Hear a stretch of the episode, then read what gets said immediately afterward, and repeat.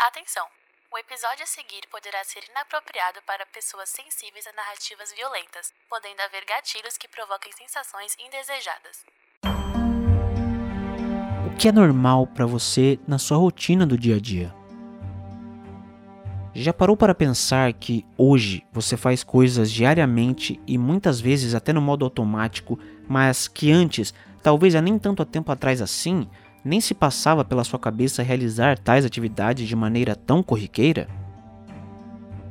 Frequentar um lugar novo, conversar diariamente com amigos que antes não tinha, ou até mesmo ter novas opiniões e visões de mundo que já não são mais compatíveis com quem você era há duas semanas atrás?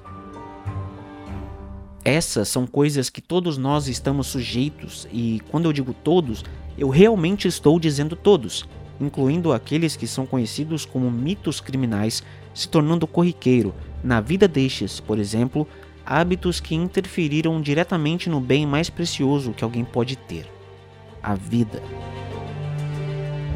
Por outro lado, há quem se canse da própria rotina e de repente decide mudar tudo de uma hora para outra, a fim de que deixe de se sentir sufocado com a realidade tão ruim que julga estar vivendo.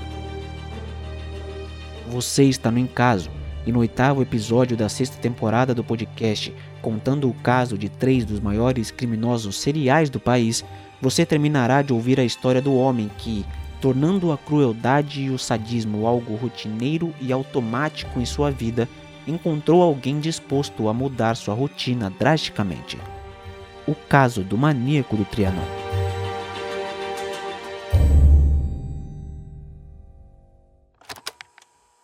Detetives do caso. Olá, pessoas, senhoras e senhores detetives, sejam muito bem-vindos ao oitavo episódio da sexta temporada do Encaso e ao último do caso do maníaco do Trianon, mas principalmente aos detetives do caso, um lugarzinho desse podcast onde eu converso com vocês e designo vocês como detetives oficiais do caso do episódio. Mas antes de mais nada, eu postei lá no Instagram e eu também já falei aqui no podcast sobre o plano de apoio aqui do nosso projeto, onde você pode ter acesso a diversas recompensas por meio de assinaturas lá no Catarse que ajudam o projeto a ficar vivo. Tem de verdade muita coisa, tem grupo exclusivo no Telegram, tem material de pesquisa, tem material de roteiro, tem episódio exclusivo, tem episódio ao vivo, mas o que eu acho mais da hora para mim de real é o fato da gente poder ouvir todos os episódios de um caso de uma uma vez, sabe? Tipo, Netflix mesmo. E o próximo episódio, depois desse aqui, abre um caso novo. E tipo, sempre que o primeiro episódio de um caso novo vai ao ar, os apoiadores eles recebem não só o que foi ao ar, mas todos os episódios do caso. E aí ele pode maratonar o caso inteiro, sacou? Eu realmente acho isso incrível, de verdade. Então, se você já quer se adiantar para ouvir o próximo caso todo de uma vez quando ele sair, o plano mínimo para isso é R$ reais apenas. Então, não perde o seu tempo, porque vai ser insano esse final de temporada, eu garanto, meus queridos, eu garanto.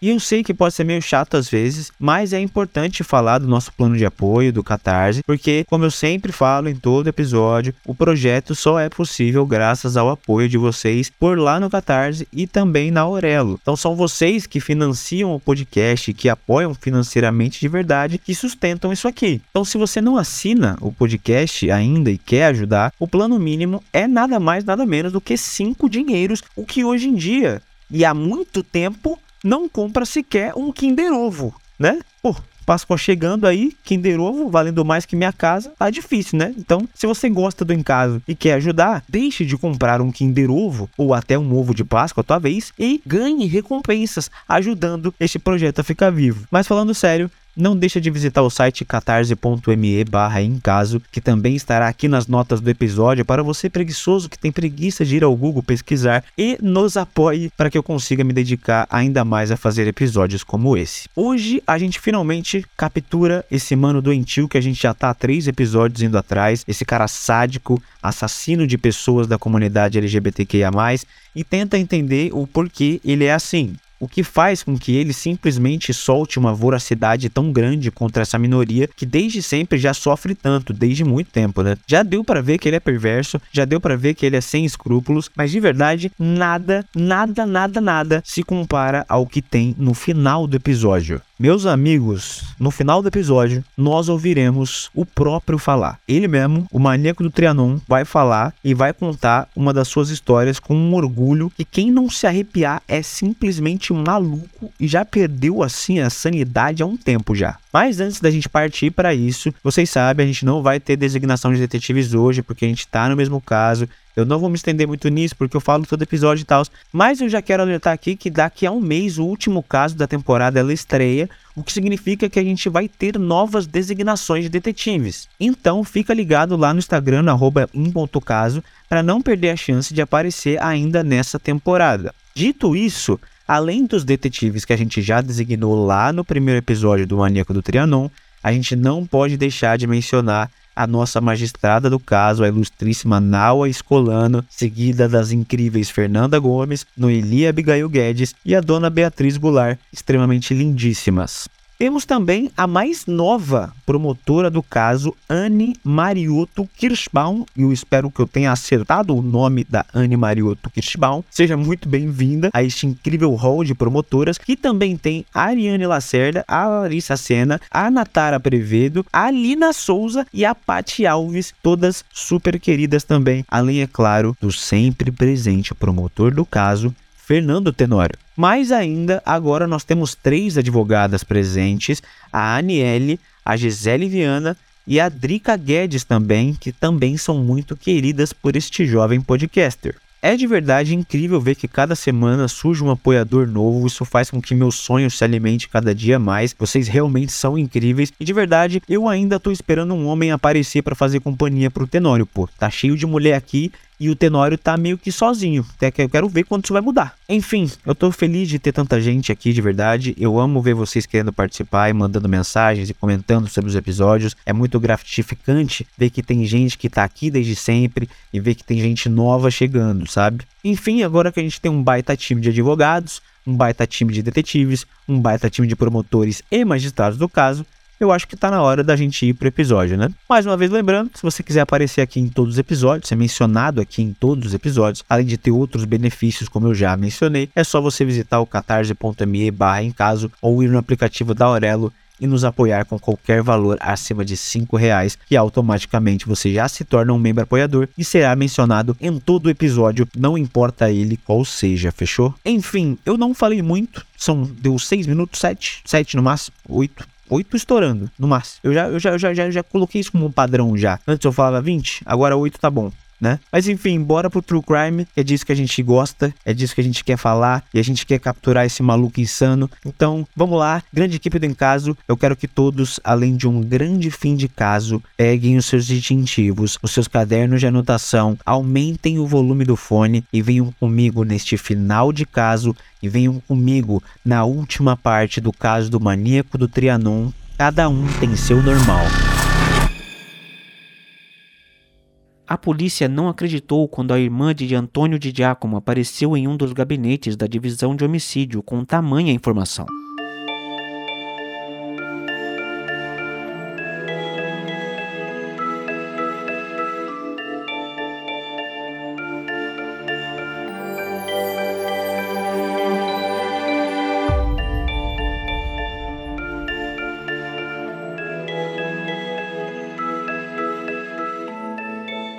Ao mesmo tempo, todos os investigadores e delegados se questionavam como tinham deixado passar algo tão importante e fácil de se identificar assim que souberam da informação que a mulher havia trazido.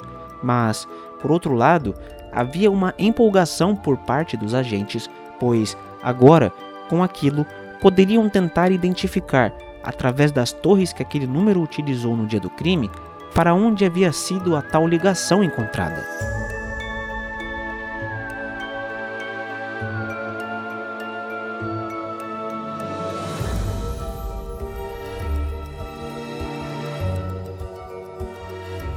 Notoriamente orgulhosa da contribuição que havia feito para o caso de seu irmão e de outros homossexuais mortos de maneira tão cruel, a irmã de Giacomo saiu da delegacia certa de que tinha feito a coisa certa. Isto pois, logo que deu a informação aos policiais, estes já começaram a trabalhar no sentido de triangular a ligação feita.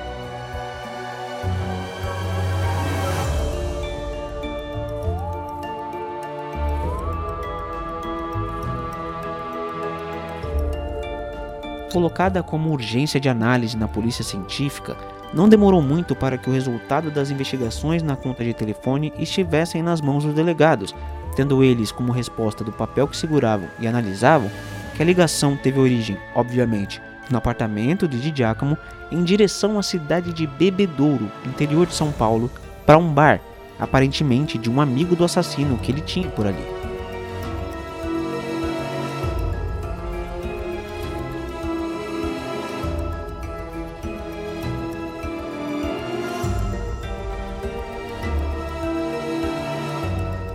Sem sequer hesitar, os delegados que estavam responsáveis pelo caso partiram em direção à cidade que ficava a quase 380 quilômetros da capital, certo de que tamanha viagem valeria a pena, pois, conseguindo novas pistas sobre o tal maníaco do Trianon que tanto aterrorizava a população em São Paulo, que já havia chegado ao cenário nacional e que, claro, arruinara a reputação da polícia, teriam um pouco de paz para poderem trabalhar.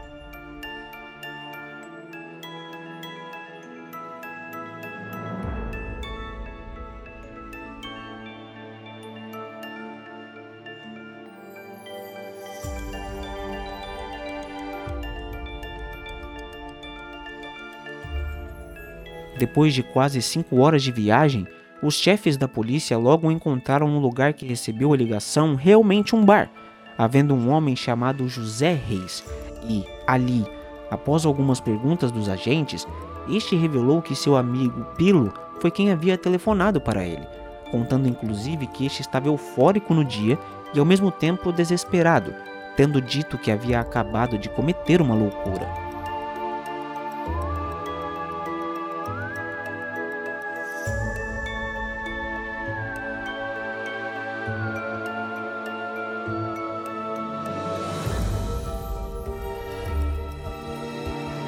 Questionado, o rapaz disse que Pilo era como todos ali conheciam Fortunato Bottom Neto, dando para os delegados, inclusive, fotos que tinham ele.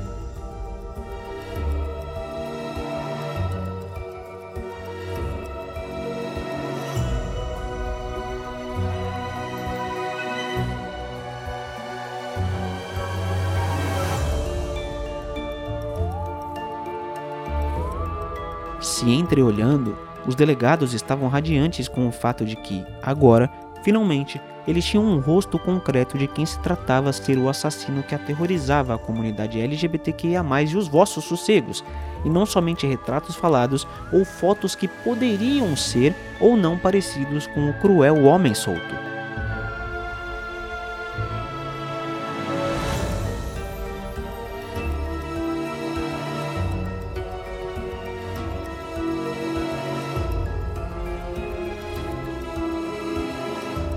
Voltando para São Paulo e analisando o que tinham de elemento probatório, notaram que já haviam tido contato com fotos de Fortunato como sendo um possível suspeito, mas, por haverem outros, não focaram suas atenções especificamente nele.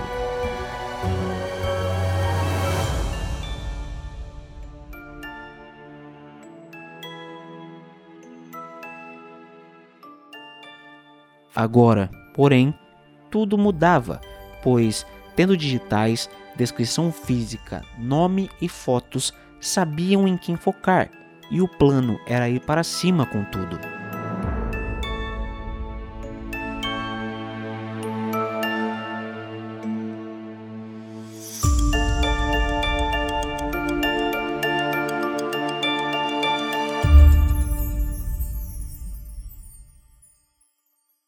Ano de 1989 se inicia e os trabalhos da divisão de homicídios só aumentam.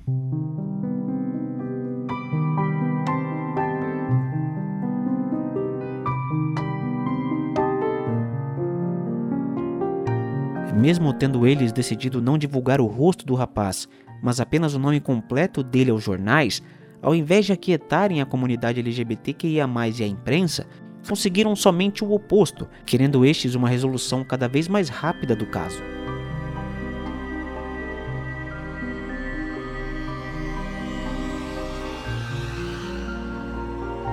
Contudo, a polícia não conseguia simplesmente ter outra ideia a não ser continuar com um reforço na vigilância do Parque Trianon e em outros pontos de prostituição conhecidos da cidade, já que, perguntando a quem ali aparecia se conheciam Fortunato Bottom Neto, recebiam, como era de se esperar, um não como resposta.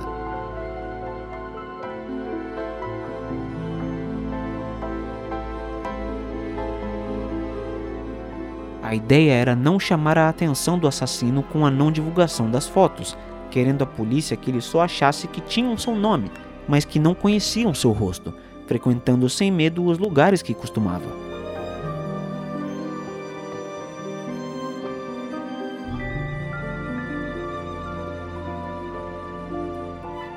Porém, aparentemente, Fortunato viajava muito e, durante a primeira parte daquele 1989, o homem sequer apareceu no radar policial, continuando livre para realizar os seus intentos.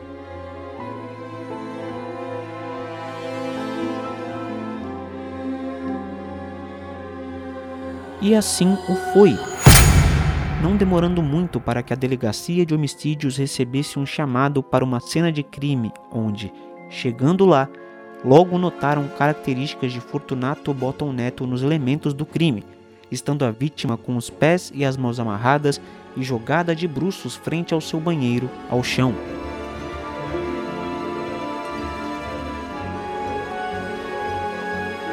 Mais ainda, olhando para o cadáver, características de covardia e crueldade estavam muito presentes, havendo órgãos à mostra por conta de facadas e diversos apunhalamentos em sua cabeça e pescoço.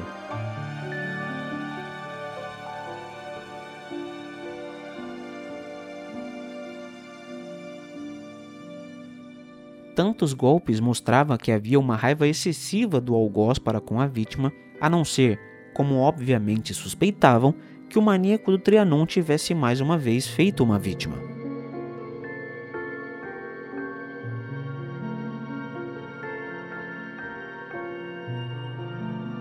O caminho mais óbvio para os delegados era investigar, então, a vida do homem morto de maneira tão cruel, confirmando após ouvirem a família e amigos próximos que Arnaldo Vieira, a vítima, dentre outras coisas, teve seus pertences furtados, era uma pessoa homossexual, reservada e que também contratava garotos de programa para levar à sua residência.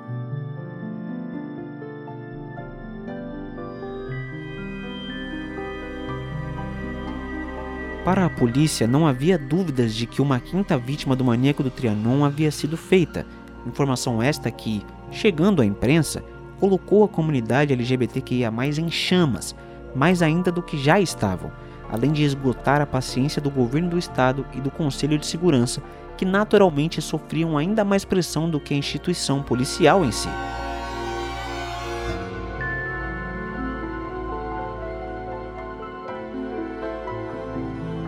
Ora, a polícia tinha o rosto, as digitais, o porte físico, o nome. O que a impedia de ir mais fundo em todos os detalhes ou o que impedia de simplesmente mostrar algum esforço se questionavam os manifestantes sobre a polícia.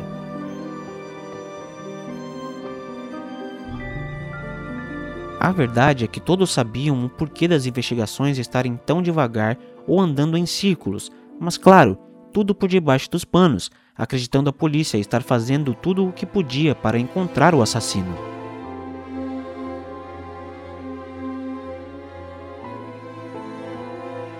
Para a polícia, aliás, poderiam haver mais vítimas do maníaco por aí, mas como havia uma certa tolerância dos familiares em se associarem a pessoas homossexuais, muitas vezes as mortes sequer chegavam na delegacia, como a gente já viu em outros episódios.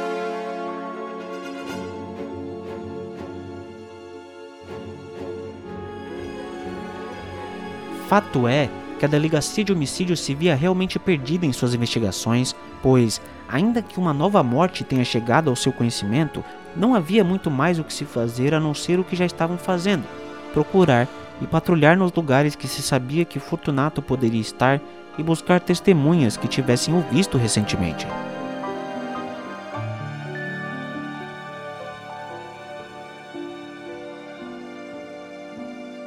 A coisa estava tão ruim para a polícia que, mais uma vez, uma pessoa de fora da corporação teria de salvar as investigações, mas, agora, ao invés de descobrirem o nome do assassino que aterrorizava São Paulo, a divisão de homicídios só não prenderia Fortunato se assim não quisesse.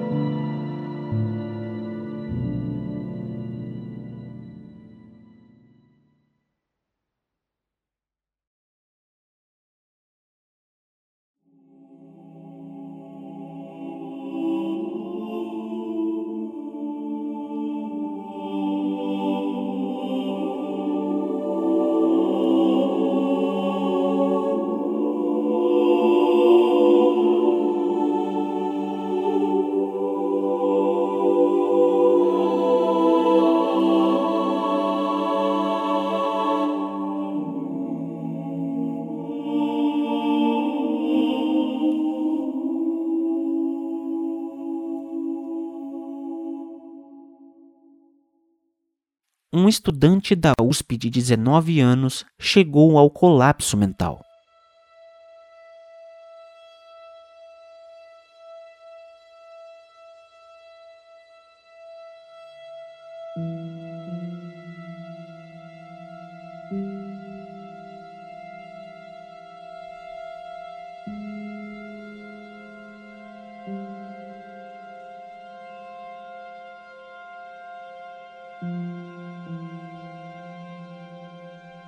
Jovem e estudioso rapaz já não via nenhuma saída para o problema que havia adquirido para si mesmo há um tempo atrás, quando decidiu contratar certo garoto de programa para se divertir por uma noite.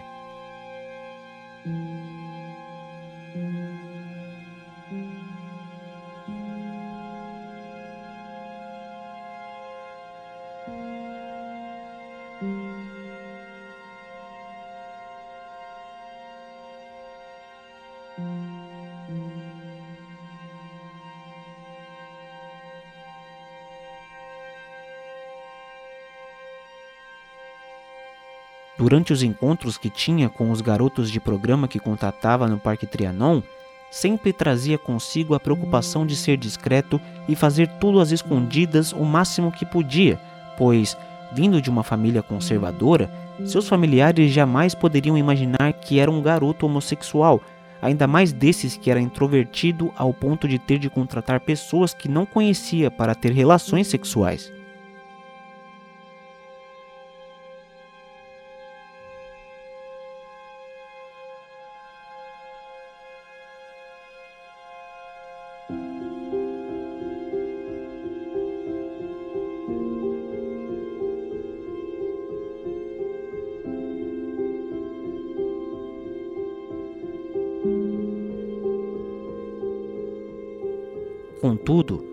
Um certo dia em que o rapaz, querendo se relacionar, cruzou o caminho de um outro certo rapaz cujo nome era Fortunato, rapaz esse que costumava frequentar as regiões da cidade universitária da USP, o que fazia com que conhecesse bem os clientes riquinhos que ali haviam, sendo um garoto de programa até que conhecido da região.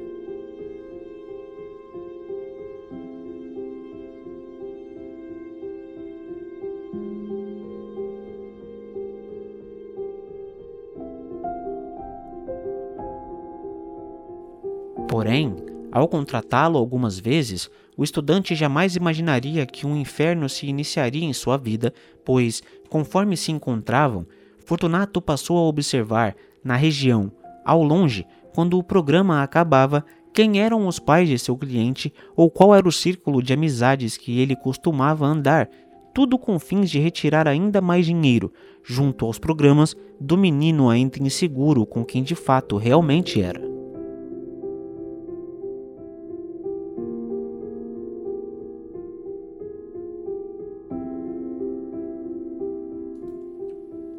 Menino gostava do que Fortunato lhe oferecia nos programas, o contratando sempre que podia até então, mas, em meio ao ano de 1989, Fortunato passou a simplesmente se recusar a fazer os programas para ele, entrando em seu veículo ou aparecendo no local combinado, já lhe exigindo dinheiro, em troca de não espalhar para todos, inclusive a sua família, sobre a sua orientação sexual.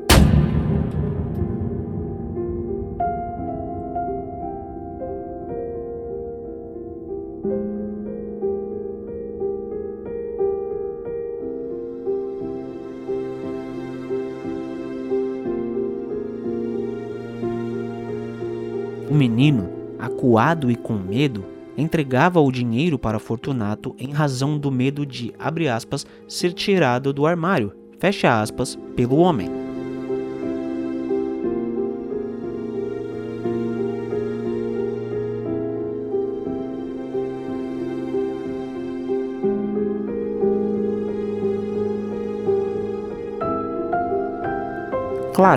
Havia sempre a possibilidade dele não marcar mais encontros com Fortunato para evitar ter de perder ainda mais dinheiro e, de fato, assim ele o fez, assim que as extorsões começaram. Mas essa fuga quanto ao garoto de programa não durou muito, pois agora quem marcava os encontros era o próprio Fortunato, sempre que estava precisando de um dinheiro fácil e rápido, o ameaçando caso não aparecesse com o combinado.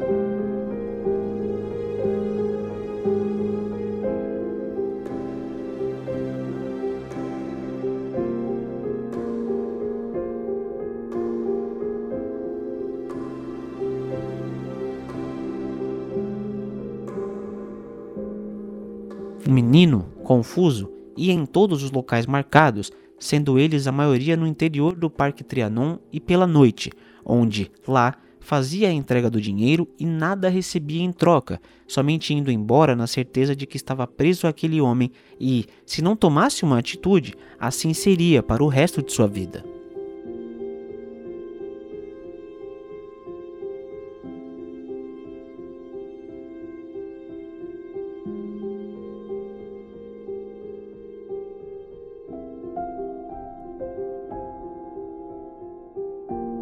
Como quase todo rapaz homossexual enrustido numa década conservadora e com o vírus da AIDS atingindo o seu grau máximo de preconceito e desinformação, onde a sociedade por vezes achava que o entre aspas câncer gay poderia ser passado por qualquer que fosse homossexual, independente de toque ou contato, para ele, assumir publicamente era algo chocante, um passo muito grande que teria de ser dado assim de uma hora para outra.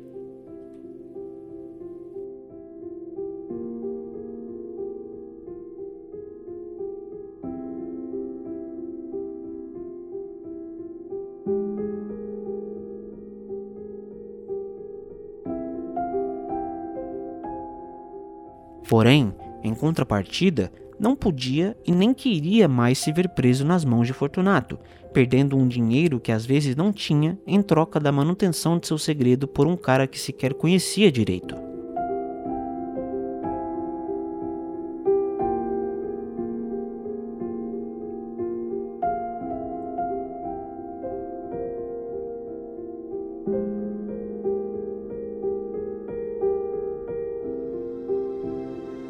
Mais ainda, o menino tinha medo de Fortunato, pois, além de ter o mesmo nome do tal maníaco do Trianon que tanto se falava na imprensa paulista, sempre que se recusava a dar o dinheiro, o homem ficava extremamente agressivo, tendo ele a certeza de que só não era agredido por ele por conta dos encontros serem sempre lugar público, apesar de Fortunato já ter tentado marcar encontros em sua residência, sempre sem sucesso.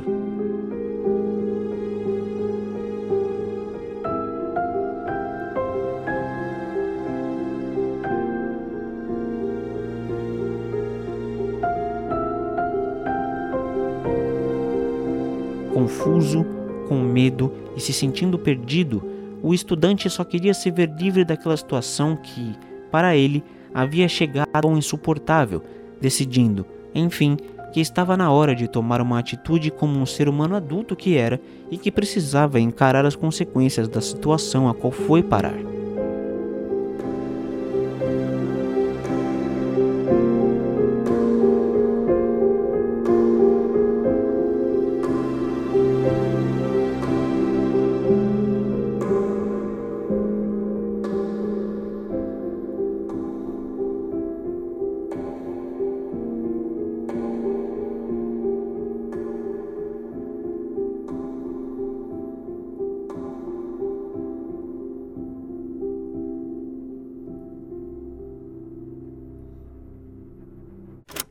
Eu não ia comentar nada, mas vocês perceberam que o elemento mais chave para chegar na identidade do maníaco foi dado por uma pessoa totalmente alheia ao Estado e que só empregou um pouquinho de esforço? Tipo, ela literalmente só analisou com muita cautela tudo que ela tinha e colocou os miolos para funcionar, linkando a ligação após a morte ao assassino, tá ligado? É bizarro pensar que poderia ser tão simples. E pelo jeito, ela não vai ser a única a ter que ajudar o Estado a tirar um maníaco das ruas, porque, de acordo com o que a gente descobriu até aqui, esse estudante vai fazer alguma coisa e vai tomar a frente da parada. Ele já conseguiu linkar que o Fortunato pode ser o maníaco e parece decidido a resolver isso e descobrir informações.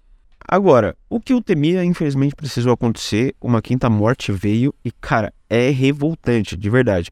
Eu espero que não haja uma sexta morte, pelo amor de Deus. Embora eu ache que esse estudante que a gente está conhecendo agora tenha potencial para acabar com isso logo. Será que o Fortunato que ele conheceu e extorquia ele é o Bottom Neto, maníaco do Trianon? Bom, querendo ou não, a gente só vai descobrir se a gente continuar investigando. O jovem estudante da USP decidiu procurar a polícia.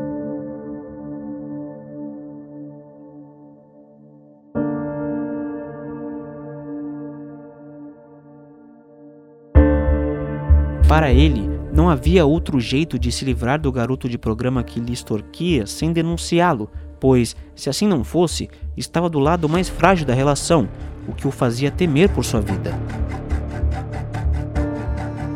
Claro, denunciar esta situação tornaria pública a sua homossexualidade, mas depois de muito refletir, entendeu que talvez o fardo de encarar uma sociedade conservadora demais fosse menor do que perder seu dinheiro e saúde mental para um homem que sequer realmente conhecia e que claramente era um bandido. O estudante, inteligente, sabia que o homem tinha o mesmo nome do maníaco do Trianon e, sabendo ainda que os casos do maníaco eram investigados pela delegacia de homicídios, logo decidiu ir diretamente para lá pois, se Fortunato fosse mesmo o Fortunato dos jornais, queria agilizar o processo de sua prisão o máximo que desse. Portanto, o jovem respirou fundo e partiu, em meados de 1989, para enfim acabar com o seu tormento e, com isso, quem sabe, retornar a ter uma vida normal e sossegada apesar do segredo revelado. Chegando à delegacia e com seu depoimento passando a ser tomado, os delegados que o ouviam logo suspeitaram do nome de Fortunato e se animaram com a possibilidade de se aproximarem do cruel assassino, perguntando, em seguida, sobre o porte físico do homem, momento que o jovem rapaz respondeu com veemência, o descrevendo de maneira parecida com as dos retratos falados que a polícia tinha do maníaco. Deixando o rapaz terminar de contar a sua história, mas entusiasmados, os delegados pediram então para que o menino fizesse um reconhecimento com algumas fotos que tinham nos álbuns da delegacia, reconhecendo o estudante. De imediato, a figura de Fortunato Bottom Neto em meio às várias fotografias que lhe foram expostas sobre a mesa. Os delegados se entreolharam e perguntaram ao rapaz se tinha mesmo o contato com Fortunato, recebendo como resposta que sim, que tinha contato com o homem toda semana, o que animou todos os que estavam ali presentes, pois, ao que tudo indicava, estavam próximos de pegar o tão falado maníaco do Trianon. E assim, decidiram criar um plano. Plano este que não consistia em nada muito diferente do que já acontecia, onde o próprio menino marcaria um encontro com Fortunato no Parque Trianon para um teórico programa Porém, desta vez, o rapaz estaria sendo acompanhado de longe por toda uma equipe da polícia, onde, chegando lá, estaria microfonado, devendo em algum momento dizer a Fortunato que havia se cansado de tudo aquilo e que não daria mais dinheiro algum a ele. Neste momento que, provavelmente, o garoto de programa ficaria mais agressivo, seria a hora ideal para que os agentes interviessem e finalmente prendessem o famoso maníaco do Trianon. Chegado o dia, o menino estava tremendo na viatura policial, com medo de se tornar uma vítima de repente do que agora sabia ser o maníaco do Trianon, não conseguindo entender ele como sobreviveu tanto tempo se encontrando semanalmente com o assassino mais procurado de São Paulo e, quem sabe, até do país naquele momento. Porém, com o apoio policial por perto, sabia que se algo acontecesse, logo o ato criminoso seria interrompido, recebendo palavras de coragem dos agentes que estavam escondidos de que tudo daria certo. Respirando fundo e vendo ao longe Fortunato, o estudante então saiu da viatura e começou a caminhar em direção ao seu algoz, onde, lá chegando, foi recebido do mesmo jeito de sempre pelo homem que não demorou em cobrar-lhe o dinheiro da extorsão. Contudo, ao ouvir que não mais cairia nos jogos dele e que não havia problema se Fortunato contasse a todos que ele gostava de se relacionar com pessoas do mesmo sexo, o maníaco do Trianon se transformou da água para o vinho, partindo em direção ao rapaz ali mesmo, em meio ao parque e sem nenhum escrúpulo, estando praticamente cego de ódio por aquele menino abusado que havia decidido o enfrentar. Porém, antes mesmo que pudesse machucá-lo, uma força policial aparece em sua direção, momento que percebe que se tentasse fugir, não conseguiria, tamanha era a quantidade de agentes. Contudo, mesmo assim, Fortunato tentou resistir à prisão em meio a gritos e palavras de ordem, dizendo em alto e bom tom que mataria todos os policiais que conseguisse em breve, ameaçando também e obviamente o rapaz responsável por sua prisão. Ao que tudo indicava, o drama do rapaz de 19 anos, estudante e homossexual numa sociedade conservadora, chegava ao fim e, mais importante ainda, chegava ao fim, aparentemente, o mito do maníaco do Trianon.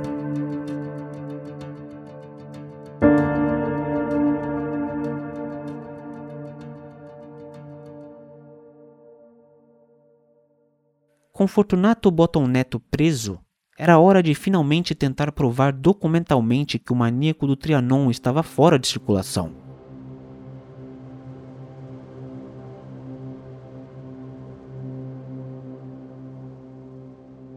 Contudo, não demorou muito para que a notícia de uma possível prisão de um possível suspeito de ser o maníaco do Trianon saísse na imprensa, sendo motivo de comemoração por parte da comunidade LGBTQIA, e motivo de alívio por parte do Estado.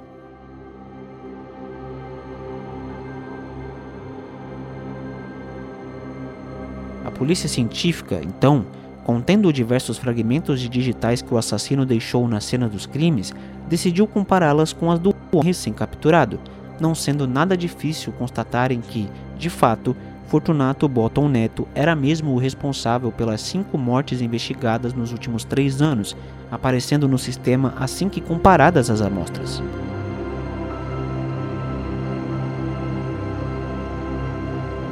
Tudo isso, então, significava que o maníaco do Trianon havia finalmente sido capturado e, agora, com provas cabais e sem nenhum tipo de contestação.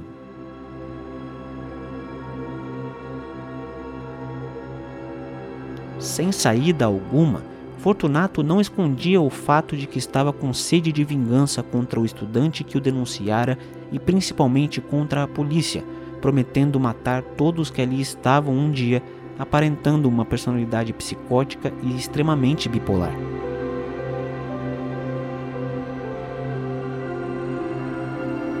Fortunato, em seu interrogatório, inclusive, chocou os delegados ao dizer que havia matado mais de 13 homossexuais nos últimos três anos e não somente os cinco que haviam chegado ao conhecimento profundo da polícia, contando que não se arrependia de nada do que havia feito e que era para ter matado muito mais, mas não conseguiu realizar a sua vontade porque haviam muitas vítimas que não os levavam para casa, já que a maioria eram executivos que trabalhavam ali na região da Avenida Paulista e tinham família, precisando de serviços rápidos.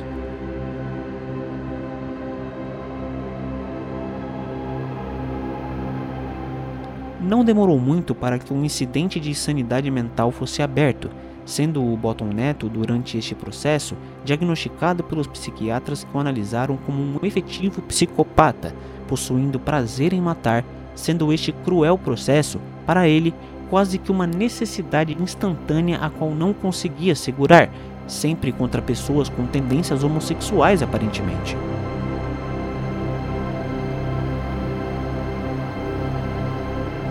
Quando psiquiatras analisaram a vida daquele homem, não encontraram muitos traumas relevantes que pudessem levá-lo a tamanha crueldade contra homossexuais, tirando o fato de que possivelmente era um homossexual ou bissexual que de repente sentia raiva da sua condição enquanto fazia o programa com seus clientes, descontando seu ódio ali mesmo nos homens que estava junto, dizendo a eles, seus semelhantes, que eram sujeitos anormais e que mereciam morrer. Agora, partindo de um ponto um pouco mais profundo e refletindo um pouco mais com vocês, por que vocês acham que ele sentia essa raiva descomunal e repentina quanto a pessoas LGBTQIA, que, querendo ou não, era uma comunidade que ele fazia parte, ainda que não ativamente de um jeito bom?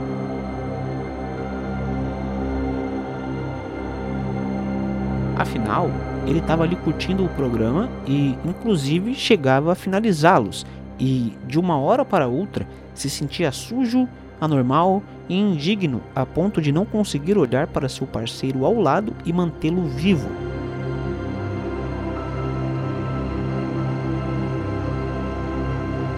Ao meu ver, é muito importante dentro da cultura true crime em si entender que um crime ou um criminoso em série pode sim aparecer em razão de uma pressão que os impede de serem eles mesmos, e não somente com a justificativa de que, ah, ele é louco e ponto final, podendo talvez haver traumas desde a pequena infância que os molda a serem cruéis quando adultos.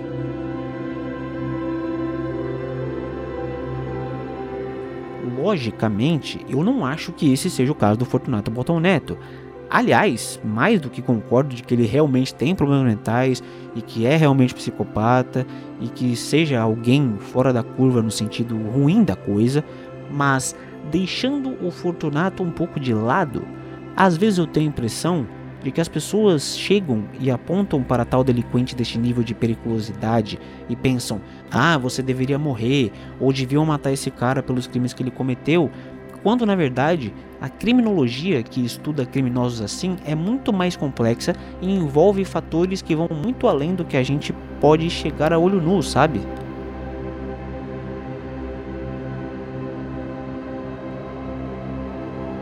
Mais ainda, naquela época em que se apareceu a figura de Fortunato, o vírus da AIDS amedrontava não só o Brasil, mas também o mundo, recebendo, como a gente viu várias vezes aqui, uma alcunha de um câncer que era transmitido por gays e tão somente eles.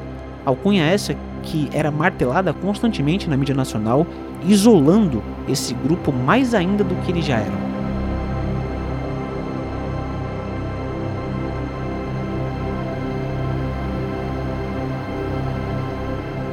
Dessa forma, então, quando as pessoas tinham outras pessoas LGBTQIA na família, ou eram amigos e se relacionavam com pessoas assim, tinham medo até mesmo de respirar ao lado deles, de tocá-los, de tê-los em sua vida, quanto mais aparecer em público para defendê-los das crueldades e preconceito que eles sofriam na época.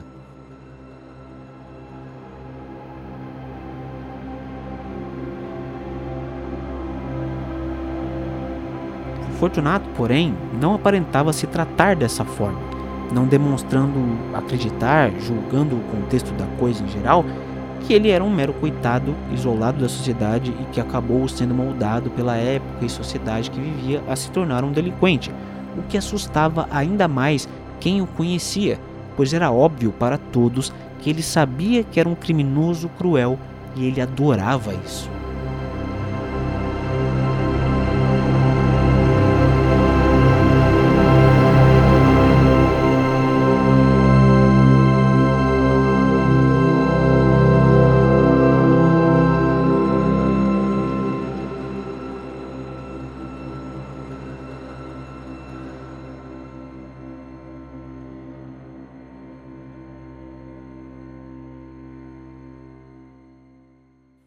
Quando criança, o agora preso Fortunato Bottom Neto fugia de casa constantemente.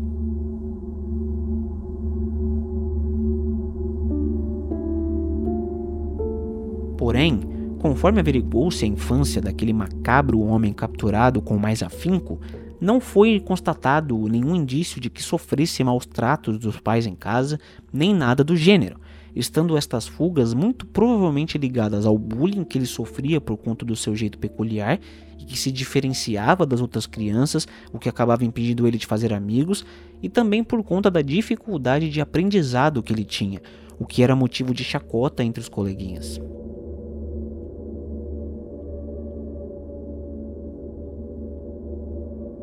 Assim, fugindo de casa muito cedo, precisou aprender a se virar muito cedo, o que poderia indicar o desenvolvimento da personalidade fria que o homem desenvolveu, se entregando à prostituição quando ainda era menor de idade.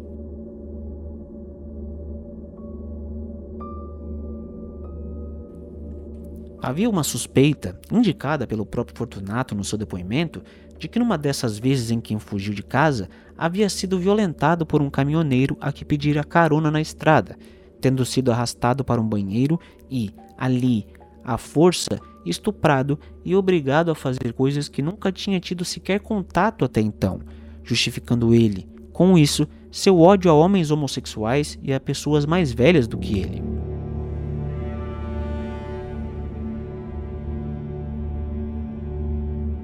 Contudo, ainda assim, era difícil compreender o que era certo e verdadeiro e o que era mera invenção do homem, estando ele sempre transitando entre um estado de normalidade e loucura nas suas declarações, segundo os psiquiatras que o analisaram.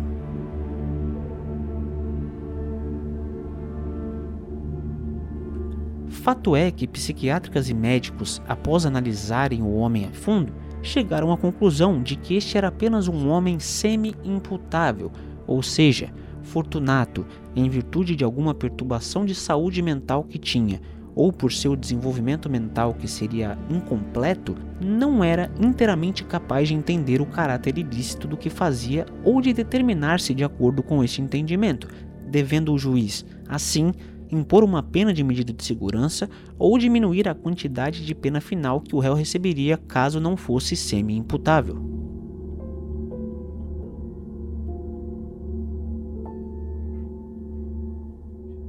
Não ser inteiramente capaz significava, para os médicos, que de algum jeito ele entendia o que estava acontecendo e o que estava cometendo, não estando ali 100% cego de si na hora em que estava executando o crime, apenas não possuindo autocontrole o suficiente para parar quando as suas ações começavam, quase que como se estivesse com muita fome e só conseguisse retornar a si quando percebesse que estava muito empanturrado.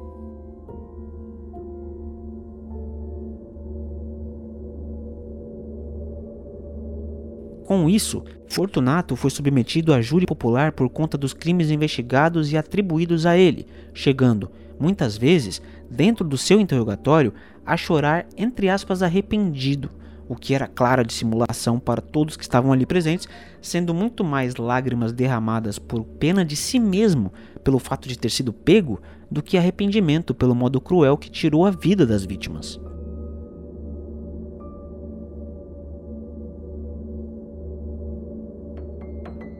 Porém, sendo a semi-imputabilidade confirmada por peritos técnicos ao longo das investigações, essa tese foi levada aos jurados que, analisando os autos mediante o que foi apresentado, reconheceram que Fortunato Botton Neto era realmente semi-imputável, não decidindo eles irem contra os laudos médicos apresentados, ainda que teoricamente tivessem essa possibilidade.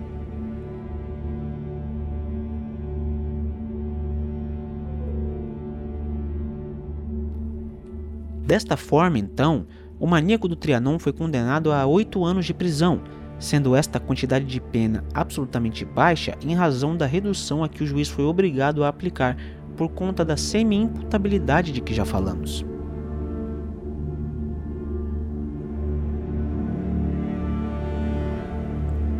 Em se tratando de uma comunidade bastante reprimida até os dias de hoje, era certo que novos Fortunatos apareceriam para lutar contra a comunidade LGBTQIA, mas pelo menos ela, naquele momento, não da maneira ideal, é verdade, poderia ao menos descansar um pouco sabendo que o maior algoz que tinham até então estava preso e sem poder machucar a ninguém, exceto a si mesmo.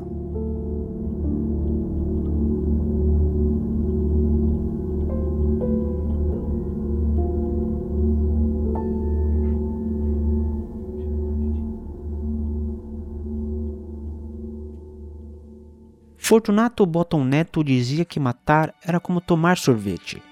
Quando acaba o primeiro, dá vontade de tomar mais e não parar nunca.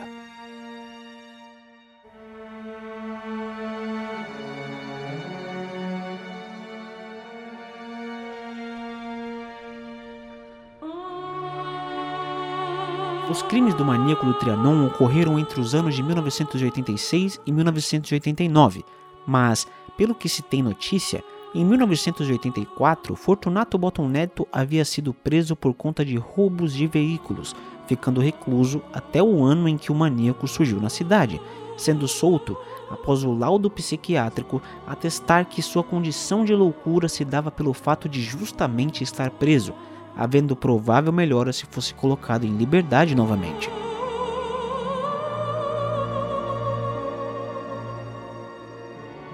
Fato é que em 1984 as digitais de Fortunato Bottom Neto não foram retiradas no momento da prisão, a ponto de que quando a primeira vítima que se sabe de Fortunato, Antônio de Giacomo, apareceu, as digitais ali encontradas não pudessem ser comparadas e a identidade do assassino fosse imediatamente revelada?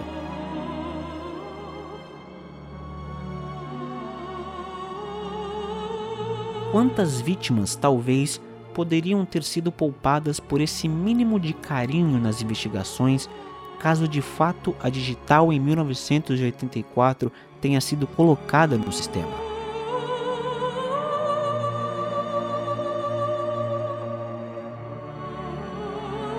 Porém, se há preconceito das pessoas e das instituições do Estado até os dias de hoje contra a comunidade LGBTQIA, e até mesmo com a AIDS, você imagina nos anos 80, com os gays sendo enxergados como a escória do país e com a AIDS sendo uma verdadeira incógnita, sendo chamada de câncer gay e tantos outros nomes pejorativos pela imprensa.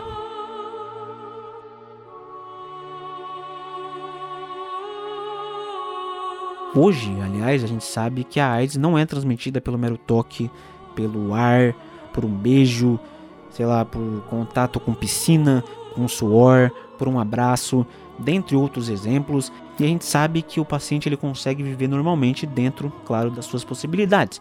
Mas naquela época, pela falta de informação e muito também por conta do efeito manada da imprensa mundial, que espalhou desinformação e medo nas pessoas ao redor do mundo, pessoas com a mentalidade de Fortunato talvez não fossem tão incomuns, somente elas não tendo talvez a coragem ou o ímpeto de cometer o que ele cometia.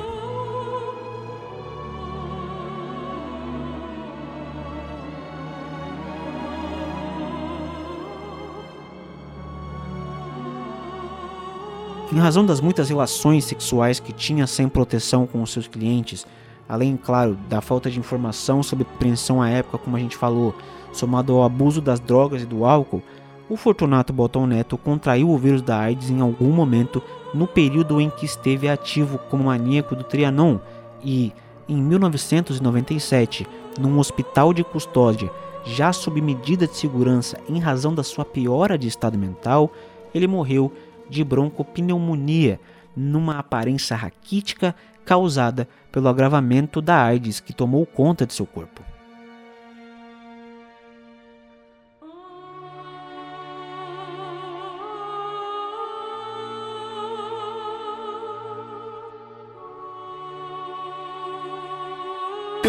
Historinha nessa morte do psiquiatra. Quem ouviu gostou. Quer ouvir? Eu matei o cara, você tá entendendo? Ele deitado na cama, com a mão amarrada para trás. Eu, eu matei ele de três formas. Eu fiz ele beber um litro de vodka, um litro cheinho, eu derramava num copo e ele bebia. Fiz ele beber um litro de, de, de vodka, um litro de uísque, um litro de licor. Tanto que no, no laudo do IML deu 8,9 graus de alcoolismo no organismo dele, vai até 10 graus, né? O, o delegado falou que se ele não morresse das duas dos outros, das duas outras formas, ele ia morrer por causa do álcool no organismo que não ia aguentar. Depois eu estrangulei ele, você tá entendendo? Depois ainda dei mais, mais quatro facadas. Tanto que no dia do júri, quem tava lá deu risada. Porque o juiz falou que eu dei três facadas no cara. Eu falei que é mentira, e que eu provava que era mentira. Ele falou, como que o senhor prova? Eu falei, eu provo, doutor, que eu dei quatro, não foi três. Aí ele ficou me olhando, né? Eu expliquei para ele. Você não vai ficar impressionada? Eu dei a facada em cima do coração dele, tá? Aí quando a faca entrou, a faca entortou. Eu tirei a faca. Nessa altura já tinha dado uma no abdômen, né? Aí eu desentortei a ponta da faca, assim, tinha entortado um pouquinho, limpei com o lençol ali para mim ver onde estava o buraco. Peguei com a lâmina, encostei a faca e bati em cima e foi até o cabo e eu tirei ainda de mais um no pescoço dele. Aí peguei o pulso dele para ver se ele estava morto. Falei, o cara já tá morto há mil anos. Você tá entendendo? Aí disse ele deitado na cama, eu cobri ele, você tá entendendo? Fui no banheiro, tomei banho, sabe como é que é? Ele tinha um creme lá, eu quis inventar de passar no rosto e tá? tal. Aí fui pra cozinha, você tá entendendo? Abri a geladeira porque me deu fome. Não a morte, mas por causa que na hora que eu cheguei no apartamento dele de madrugada, a gente cheirou, né? Aí eu dormi um pouquinho e nessa, aquele susto que eu levei, aquele baque que eu levei, depois eu tomei um banho e me deu fome. Aí eu abri a geladeira e tinha um queijo, esse tipo de queijo fresco, né?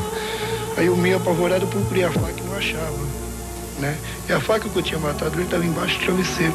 Eu fui lá, peguei a faca, pus na torneira, lavei a faca. Lavei bem lavado, lógico. Aí comparti o queijo com aquela faca. Pus, depois eu tava com a calça de jeans, né? Pus a faca no bolso, fui embora. Entendeu? Com essa mesma faca eu fiz tudo isso. Dizer pra você que isso eu acho normal, você não vai acreditar, né? Mas você não é obrigado a acreditar. Você já matou alguém? Mata que você vai ver se, se é normal ou não.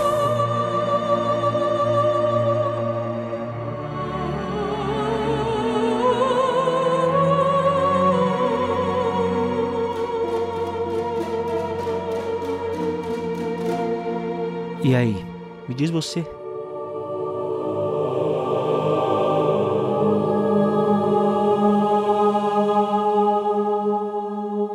Vai pagar pra ver se é normal ou não?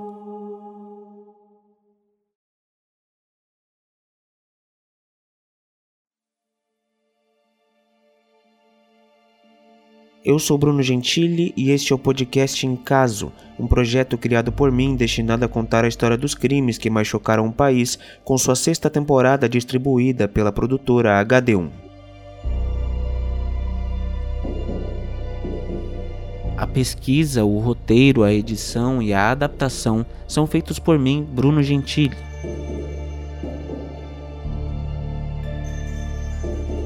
A revisão dos roteiros foi feita pela Isabela Silvestre e as capas dos episódios junto ao conceito visual foram elaboradas pela designer Isadora Garcia.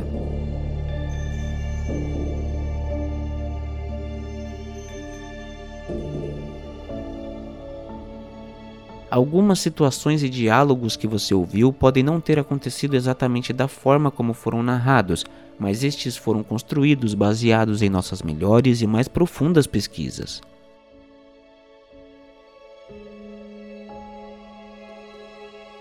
A sexta temporada do Encaso agora volta mês que vem com mais uma história de um célebre criminoso serial brasileiro. Até lá!